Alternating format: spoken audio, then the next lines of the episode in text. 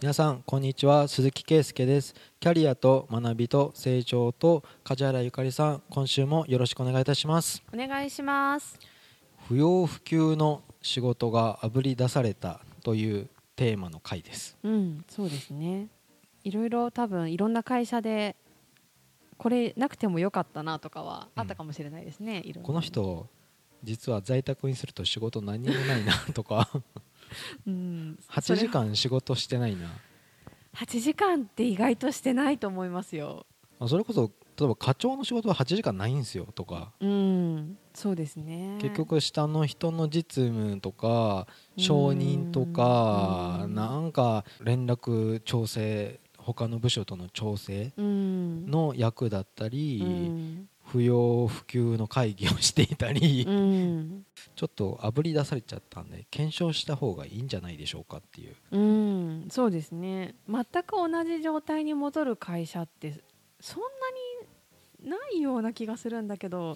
ちょっと東京の空気がわからないんですよ、うん。東京の空気がわからないっていうのはみんな在宅がかなり例えば6割ぐらい進んだとあかー。でも半分は戻るとか言われてる、あまあまあそうですね。100%はないでしょうね。でも名古屋すいません。栄とかめっちゃ人多いしあ多かったし。そうですか。はい、まだ公共交通機関全然利用してないから車で移動してても栄多いなとあかそうなんです。名古屋仕事してたと思うんですけど。へえ人手駅の人手がどうのこうのより、うん。オフィスは多かったと思うんですよ。あまあでもそうですね。普通にメールとか来ますよね。いる？今この時期危険だぜとか。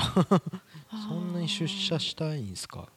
大きい会社の人は結構在宅だなってなってる人が増えてる気はするんですけど、うん。そうじゃない会社のリモートの手続きって結局そのパソコンが、うんサーバーが会社に行かないと使えないような設定のままだったりとかそこで使ってるデータが個人情報入ってて持ち出せる準備が整ってないところは出てってる気がする。それこそ開発とか、うん。とトヨタ系かな？トヨタ系の多分まあなかなか外に出しちゃいけない仕事はもうビル全体を封鎖して、ああのー外に持ち出せない開発をしてるのでうんもう在宅ありえないってなるほどね、うん。なったりとかしたので、うん。まあそれはまあしょうがないなって思うんですよ、うん。それよりもなんか無理に在宅に持ち帰ってとか、無理に出社してうん。普通通りになんかこう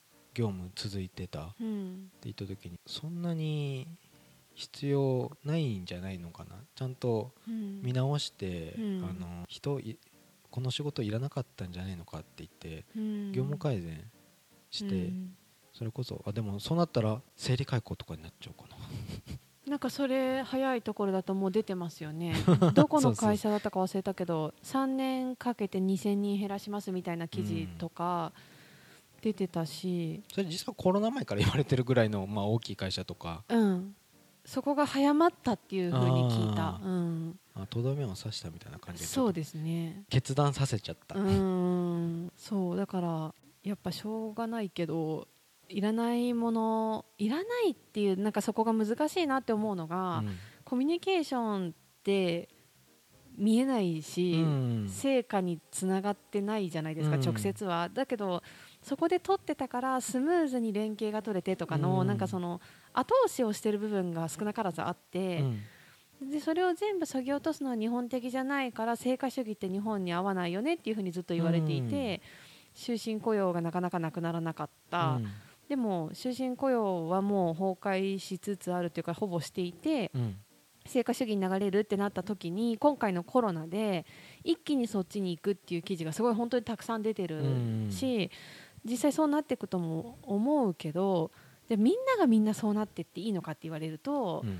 そのなんか会社に出てきてある程度コミュニケーション取りながら進めていった方がいい会社もたくさんあると思うから,、だからそこをなんなんだろう今の情報でじゃあもうこれいらないからって表面的なところだけで、うん。なんかバサバサやりすぎるのもちょっと怖いなとは思職場がコミュニケーションの場でう、、うん。それこそなんかほうれん草じゃなくて、うん。まあ、雑談とか相談っていううんのが職場の空気がいい風に左右するよっていうすごい人事系のところでは言われてたと思うんですけど、うんはい、なんかマジで経費的なことを言うと、うん、在宅フルリモート やっちゃいなよってなる、職種によってはですよねうん、なんかそれこそあの分かりやすく飲食とかサービス系のとこなんてリモートはもう無理じゃないですか、うん、100%。ってなるとある程度その出てってやらないといけない中でじゃあどう対応していくのかとかはコロナ後に変わらなきゃ多分やっていけないから、うん、そういう人たちは変わると思うんですけど事務系の仕事でなんだかんだなんか普通に戻ったねってやって戻っちゃう人たちは、うん、その時は戻って普通になってるかもしれないけどでも時間が流れていくにつれてどんどん差が出ていく気がする、うん、なんかリストラ対象の職種ですけど、うん、事務事務だけやってます、うん、そうですね。どんどん多分その辺はなくななくなっていくのかなとはちょっと思うと自分でじゃあ何ができるかは考えておかないといけないですよね、その、その発想の転換がめっちゃ難しいと思うんですよねなんかジムだけじゃないしとかっていう評価をもらってる人も多いと思うんですよね。ジムをやなんか重宝されると思うんですよね。まだ正面多いじゃないですか。ファックスとかも多いし。そういうのが残ってて、うん、いてくれると助かるんですよ。事務 作業をやってくれると助成金ですごい書面が多いっすって言って見せた時に、外国人技能実習生がいる会社は、大丈夫そんなもんじゃないよ。平気平気とか言って、書面の量を見てもなんか全然驚かなかったしあもっと普段多いってことですね。外国人の手続きのやつめっちゃ多いよ、入管のやつ機構とかとか言われて。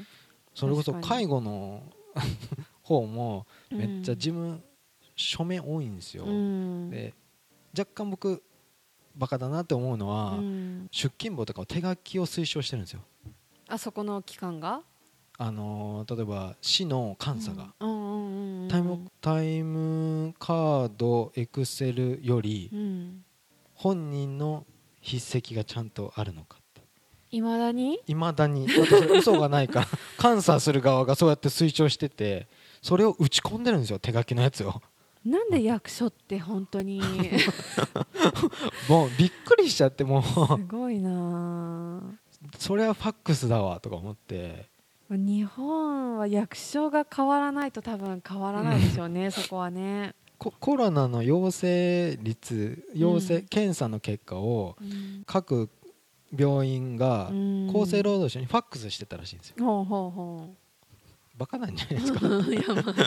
厚生労働省そりゃあのもう深夜まで作業してますよ。そのファックスをまた売ってるから、他の国が IT 化でどんどんドライブスルーだのなんだの言って簡単にできるときに。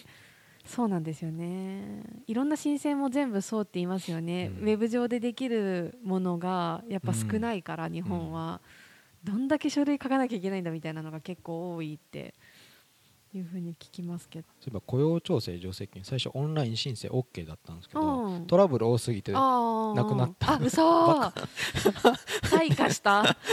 やばいやめますとか。慣れないことしてごめんなさいみたいな感じ。持続化給付金なんかマイナンバーのあのログインがとかこれ誰が設計したアホかとか。ででもなんかそれで今回結構日本の本当に IT 化が進んでないのが顕著に出たから、うん、それこそここから変わっていくだろうっていう期待はあるんだけど、どうなんでしょうね。変わらないのかな、まあ、古いな。古い。な。今はもう本当に古いと思う、うん、民間のソフトとか、すごく使い勝手いいのが出てるのに、うん、結局日本はセキュリティとかその広がりのないマイナンバーシステムとかをずっとお金かけて作ってるし。そうですね。なんかあの IT とかに詳しい経営者の人が言ってたのが今回のその制度設計も、うん、やっぱりなんか政府と電通の癒着があるから そのなんか今個人個々の企業名が出ました。いやいやスポンサーも誰もいないんで。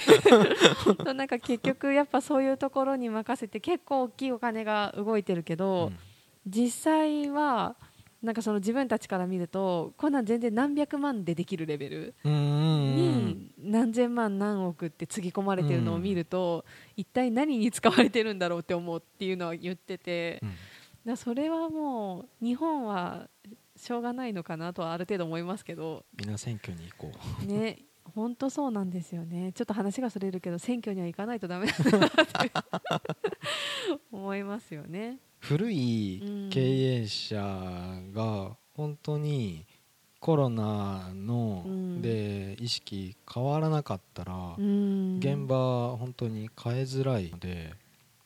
ななんかあのー、結構痛手を受けてる業界は、うんもう変わらざるを得ないから変わると思うんですよ。今回のことでも特に何もなく行ったところで考えが古い人たちがもしいるとしたら、なかなか変わらないだろうなと思う、うちコロナでも平気だったしっていう自信を持って今までのスタイルを多分貫くと思う。わかるな。わかるな。変わらないだろうなっていう業種が 会社が。そういいところもあるかもしれないけど。どうなんでしょうねそこで働く若者がどう思うかもちょっと考えてほしいかなとは思いますけどね。それですよね、うん、在宅とかリモートワークとか、うん、どれだけ導入しましたかみたいな、うん、学生質問した方がいいと思います。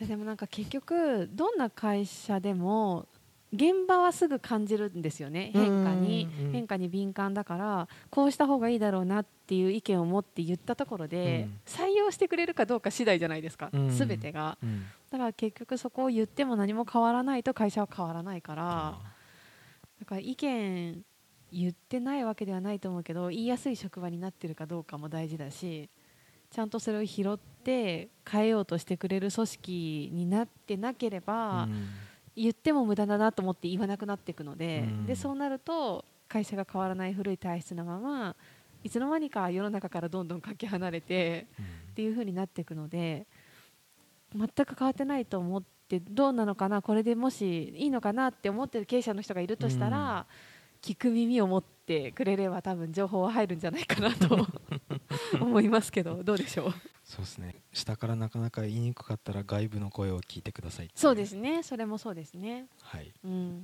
はい。じゃあ今週はこれぐらいにはい。はいしましょう。ありがとうございました。ありがとうございました。番組では2人へのご意見ご質問をお待ちしています。社会保険労務士事務所コルトスのホームページまたは info アットマーク sr- koluts.com info at mark sr-coltos.com へお問い合わせください。お待ちしています。